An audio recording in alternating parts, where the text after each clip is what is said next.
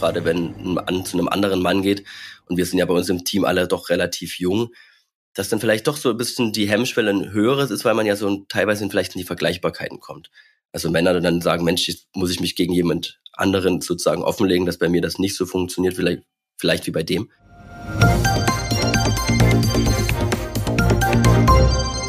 Hallo und herzlich willkommen zum PTA-Funk, dem Podcast von das PTA-Magazin.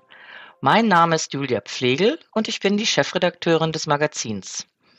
Psst, ich habe da so ein Problem. Wenn die Stimme ganz leise wird und der Kunde rumdruckst, wissen Sie Bescheid. Jetzt geht es wohl um ein Tabuthema. Der Beratungsraum ist belegt, die Apotheke proppenvoll. Wie schaffen Sie es, trotzdem eine geschützte Gesprächsatmosphäre herzustellen? Apothekenleiter Stefan Torke kennt diese Situationen aus seiner Grundapotheke im sächsischen Freital nur zu gut.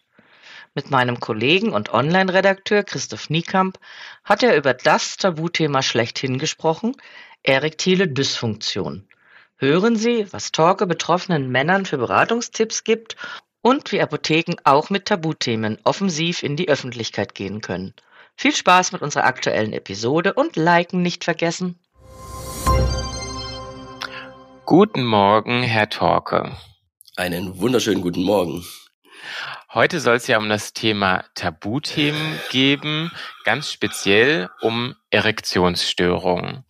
Ganz Können genau. Sie mir denn sagen, welche Ursachen gibt es für erektile Dysfunktion? Also zum einen ist natürlich ein großer Risikofaktor das Alter, einfach aufgrund der mangelnden Durchblutungen dann auf des Penises, wo wir dann doch immer wieder mal das Thema haben, dass dann durch die Durchblutung und im Alter die sexuelle Funktion dann einfach nachlässt. Zum anderen ist ein großer Einflussfaktor auch einfach die psychische Gesundheit oder der psychische Zustand zu dem Moment. Das ist gerade bei jüngeren Patienten eher der Fall, dass man dann doch eher mal vielleicht Versagensangst hat, negative Erfahrungen hat, vielleicht auch sexuelle Vorlieben, die man in dem Moment gar nicht unbedingt so ausleben kann, wie man das vielleicht möchte und sich dann selbst unter Druck setzt. Das sind so die. Ansonsten natürlich Übergewicht, Riesenthema Rauchen auch ganz wichtig, weil Rauchen auch einfach die Durchblutung des Penises vermindern kann.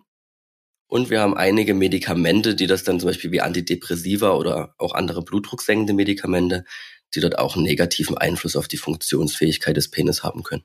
Das heißt, der Arzt oder die Ärztin muss erstmal abklopfen, was sind die Gründe und dann die richtige Therapie verschreiben. Was für Therapiemöglichkeiten gibt es denn überhaupt? Genau, also man sollte generell dazu übergehen, dass eine erektile Dysfunktion ja wirklich erst besteht, wenn das, sagen wir, wenigstens sechs Monate lang immer wieder ein Thema ist. Also nur weil es vielleicht das ein oder andere Mal jetzt nicht so klappt, wie man sich das gerne wünscht, dann kann man noch nicht von einer erektilen Dysfunktion sprechen.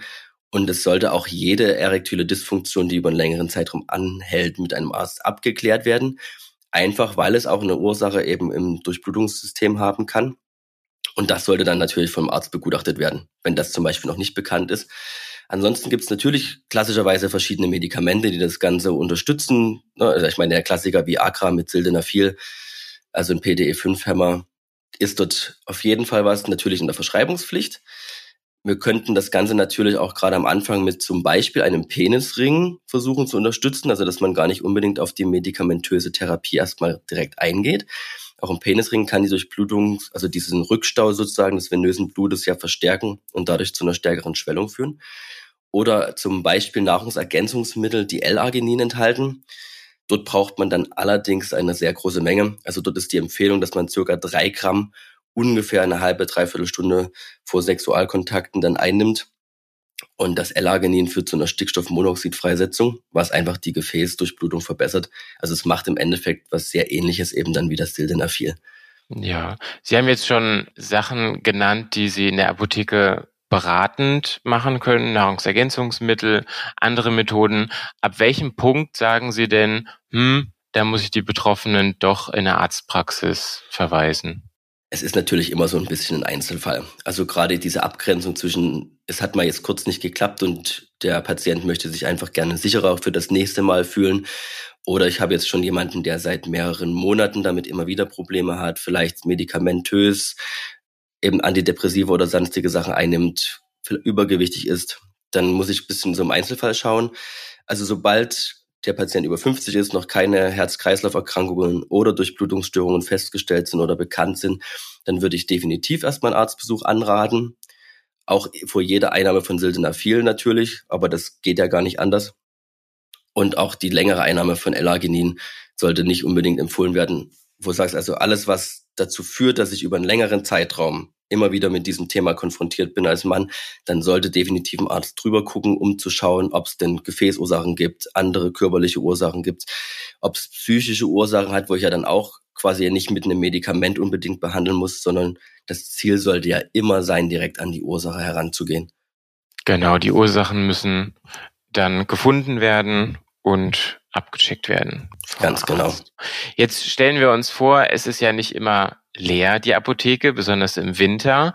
Die komplette Offizin ist voll, der Beratungsraum ist vielleicht besetzt. Haben Sie da irgendwelche Tricks, wie man trotzdem eine geschützte Gesprächsatmosphäre aufbauen kann? Das ist ein sehr spannendes Thema. Wir hatten das tatsächlich erst vor kurzem, weil jetzt auch in der Vorweihnachtszeit bei uns, und wir haben eine sehr große Apotheke, oder zumindest schon eine große Apotheke, doch der Laden ja wirklich relativ schnell viel voll ist. Und man, finde, gar nicht in jedem Fall wirklich die Vertraulichkeit der Beratung unbedingt gewährleisten kann. Ich kann natürlich jetzt zum Beispiel gerade bei kleineren Offizien dafür sorgen, dass ich optisch-akustische Trennwände zum Beispiel am HV nutze. Jetzt mal so vereinfacht ausgedrückt, wie so bei einem Pissoir-System eben, wo ich so ein bisschen diese Vertraulichkeit aktiv darüber herstelle und ja auch darüber definitiv diesen Schallschutz ein bisschen besser hinbekomme. Ansonsten Je nach Alter des Patienten kann ich natürlich meine Gesprächslautstärke entsprechend anpassen, um unerwünschtes Mithirn dann ein bisschen zu reduzieren. Vielleicht habe ich auch die Möglichkeit, mich innerhalb der Offizien zum Beispiel in einen etwas ruhigeren Bereich rückzuziehen, je nach Größe und Lage der Apotheke. Und im alternativsten Fall würde ich immer sagen, man kann ja jederzeit heutzutage auf eine telefonische Beratung oder eben eine Videoberatung zurückgreifen und Patienten aktiv das Angebot machen, sich dann dort elektronisch mit uns auseinanderzusetzen. Also telefonisch nutzen tatsächlich immer noch die Menschen sehr, sehr gerne, weil ich finde immer, dass das Video gar nicht unbedingt den passenden Mehrwert bietet. Vielleicht auch gerade bei so einem sensiblen Thema wie erektiler Dysfunktion, wo ich vielleicht doch ein bisschen anonymer bleiben möchte. Aber dort kann ich natürlich über Homepage, über Flyer, über meine Social Media Kanäle immer auf die Möglichkeit einer diskreten telefonischen Beratung hinweisen und diese dann wirklich dann aktiv dort auch nutzen. Das heißt, die Menschen nutzen das auch, die telefonische Beratung, auch bevor sie überhaupt in die Apotheke gekommen sind? Definitiv, also das finde ich hat nie wirklich abgenommen, ist teilweise sogar eher stärker geworden, auch gerade von jüngeren Patienten und zwar dann zu allen möglichen Themen. Also momentan natürlich ganz klar zu dem Thema Lieferengpässe, wo die Patienten vorneweg nachfragen, ob die verschriebenen Medikamente in irgendeiner Form jetzt vorrätig sind, bevor sie jetzt vier oder fünf Apotheken abklappern müssen auch generell zu Beratungsthemen, wo ich sage, ich habe jetzt Tabletten entsprechend eingenommen, wie funktioniert das Ganze, ich fühle mich jetzt dort nicht so wohl oder Vorreservierungen jeglicher Art. Also das Beraten auch gerade bei Kleinkindern, Schwangeren, Stillenden, die jetzt vielleicht nicht unbedingt erstmal den Weg auf sich nehmen müssen, sondern erstmal gerne wissen würden, was sie denn alles machen können und ob da überhaupt die Möglichkeiten jetzt bei uns in dem Fall dann da sind. Das machen die Leute schon gerne telefonisch vorneweg.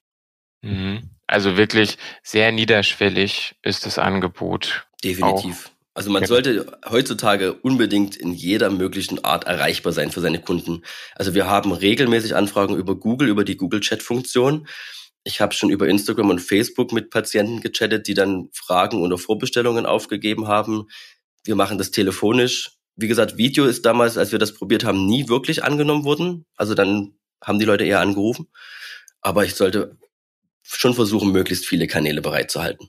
Ja, bei solchen Tabuthemen wie Erektionsstörungen stelle ich mir vor, ist Video, wie Sie schon sagen, wahrscheinlich eher hinderlich. Genau. Ähm, was für Erfahrungen haben Sie denn gemacht? Möchten betroffene Männer dann lieber auch mit Männern sprechen? Also Sie als Mann sind in der Apotheke und Sie haben ja auch männliche Angestellte oder ist das den Männern eher egal?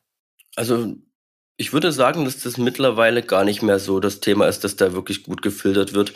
Also den Männern ist es auch eher egal. Ich glaube, das sind da gerade die weiblichen Kolleginnen in vielen Fällen auch von ihrer von ihrem Ansehen bei den männlichen Patienten dann wirklich hoch genug angesehen, sodass da auch mhm. genügend Grundvertrauen da ist, um sich mit dem Thema auseinanderzusetzen.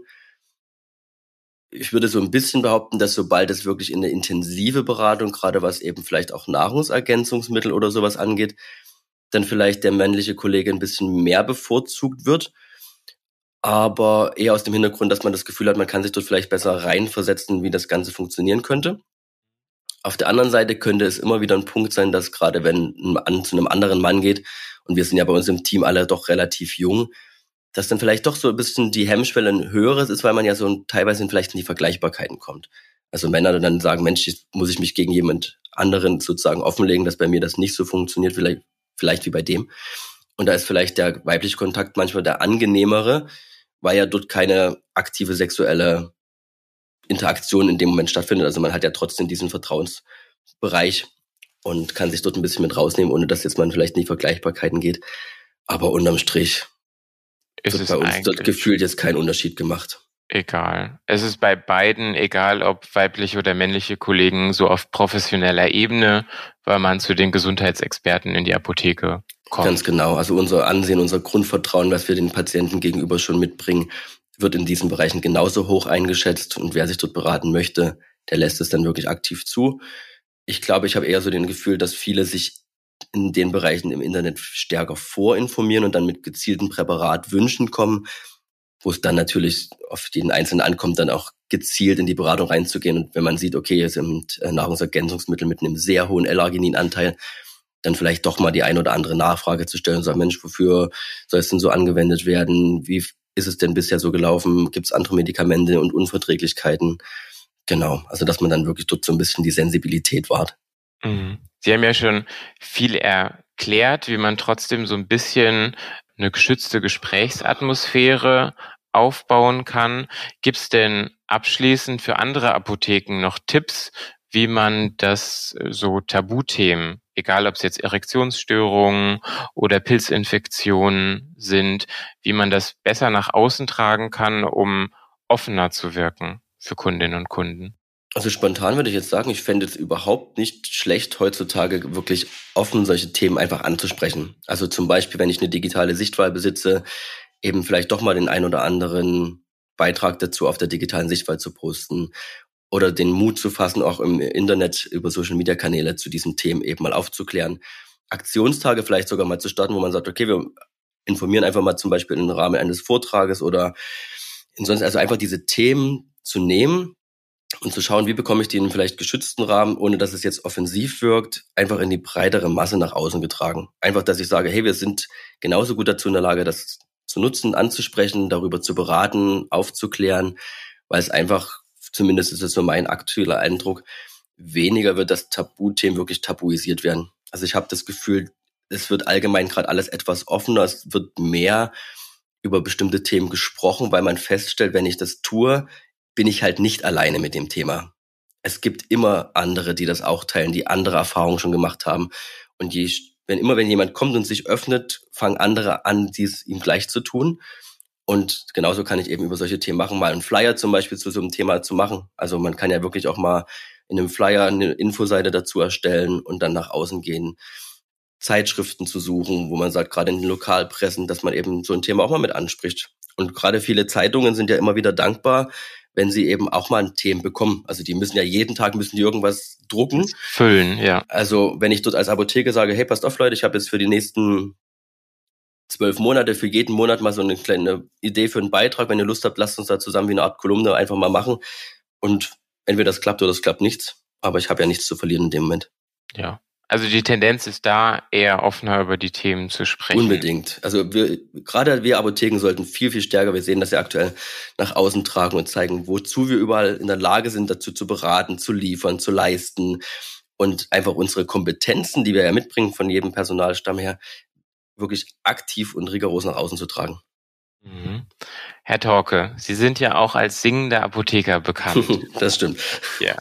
Sie haben einen neuen Song aufgenommen Ende letzten Jahres. Worum geht's denn da genau bei? Also das ist tatsächlich der allererste Song, den ich je geschrieben habe.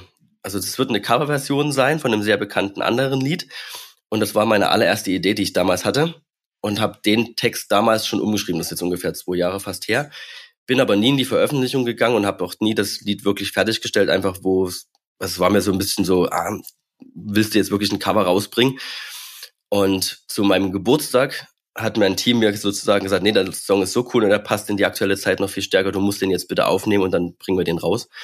Und dort ist es schon eher so diesmal ein bisschen so ein, auch ein Frust von der Seele lassen. Also gerade zu dem Thema Lieferengpässe, was wir alles so leisten, dass es halt irgendwann auch einfach mal gut ist, so wie es jetzt halt ist. Also wir haben eine Grenze in ganz vielen Punkten erreicht, wo wir das System einfach nicht weiter nach unten fahren können, sondern eigentlich eher den Gegensatz brauchen. Also wir brauchen momentan viel mehr Unterstützung in vielen Bereichen, auch viel mehr Freiheiten. Also wir sehen das bei den Rezepten aktuell, dass wir viel mehr Möglichkeiten brauchen, wo wir frei entscheiden dürfen, ohne dass wir in das Risiko gehen, zum Beispiel, dass wir von Krankenkassen in dem Jahr retaxiert werden, nur weil alle Gesetzestexte so locker formuliert sind, dass ich mir da alles drunter vorstellen kann.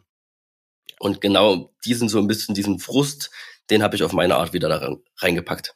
Würden Sie also sagen, das ist ein Protestsong? Ja, schon doch. Also er sollte schon, sollte schon ein bisschen wachrütteln. Okay, na, da dürfen alle Apothekenteams in Deutschland gespannt sein. Und zum Abschluss fragen wir auch immer, was hat Sie denn in den letzten Tagen, egal ob beruflich oder privat, am meisten aufgeregt? Oh, das ist eine gute Frage. Weil im Regelfall rege ich mich nicht auf, sondern versuche die Situation zu ändern oder zu akzeptieren. Nur die zwei Möglichkeiten habe ich am Ende des Tages. Aber ich muss zugeben, dass es mich momentan wirklich sehr stört, dass ich bei den wirklich häufigen Lieferengpässen nicht einfach meine Rezepte nach Gutdünken so umändern kann mit einer Arztrücksprache, dass ich für alle Beteiligten wenig Aufwand erzeuge. Also klassischer Beispiel wäre, ich darf ja pharmakologisch therapeutisch austauschen, das ist ja offiziell erlaubt, aber es gibt ja niemand einen konkreten Rahmen vor, in welchem Bereich das möglich ist. Also ähm, von offizieller Seite gibt es die Ansage, ja, ursprünglich war es vielleicht mal dafür gedacht, dass ich eben ein Satan gegen ein anderes Satan der gleichen Wirkstoffgruppe austauschen darf, aber nicht unbedingt einen ACC-Kindersaft gegen einen Prospan-Hustensaft austauschen darf, ohne dass das Rezept geändert wird. Und wir reden jetzt in diesem Bereich gerade in der Kindermedizin über so viel kleinpreisige Packungen von ein bis zwei Euro Vergütung teilweise, dass es sich nicht mal ansatzweise lohnt, jetzt darüber eine Rezeptänderung anzustreben. Weder für uns noch geschweige denn habe ich Bock, meine Ärzte mit so einem Quatsch zu belasten. Also ja, das würde ich mir wirklich echt wünschen, dass wir einfach dieses Grundvertrauen in unsere Heilberufe einfach da haben und sagen, okay, passt auf, ihr habt das Rezept, ihr wisst alle Bescheid, was dazu behandelt wird. Jetzt könnt ihr euch notfalls rückversichern oder wir lassen die Ärzte von mir aus ein paar Diagnosen mehr draufschreiben. Und dann sollen bitte die Apotheken abgeben, was da ist, was sinnvoll ist, was für den Patienten geeignet ist. Dafür sind wir da, das können wir. Ich brauche dort mehr Freiheiten und auch mehr Sicherheit, dass dann bei so einem Fall nicht ein Retax in einem Jahr lauert, weil dann habe ich ein Problem. Und das finde ich ist echt aktuell belastend. Ja, vielen Dank. Ich glaube, damit können sich sehr, sehr, sehr viele Apotheken und Arztpraxen ja auch einfühlen in diese Problematik. Dann vielen Dank für Ihre Zeit. Vielen und, Dank, dass ich da sein durfte. Ja, und weiterhin viel Erfolg in der Grundapotheke in Freital. Vielen Dank und gerne bis zum nächsten Mal. Tschüss. Bis zum nächsten Mal. Tschüss. Das war unsere aktuelle Episode vom PTA Funk dem Podcast von das PTA Magazin. Danke, dass Sie zugehört haben. Wir freuen uns über Downloads, Likes und Kommentare. Auf Wiederhören bis zum nächsten Mal.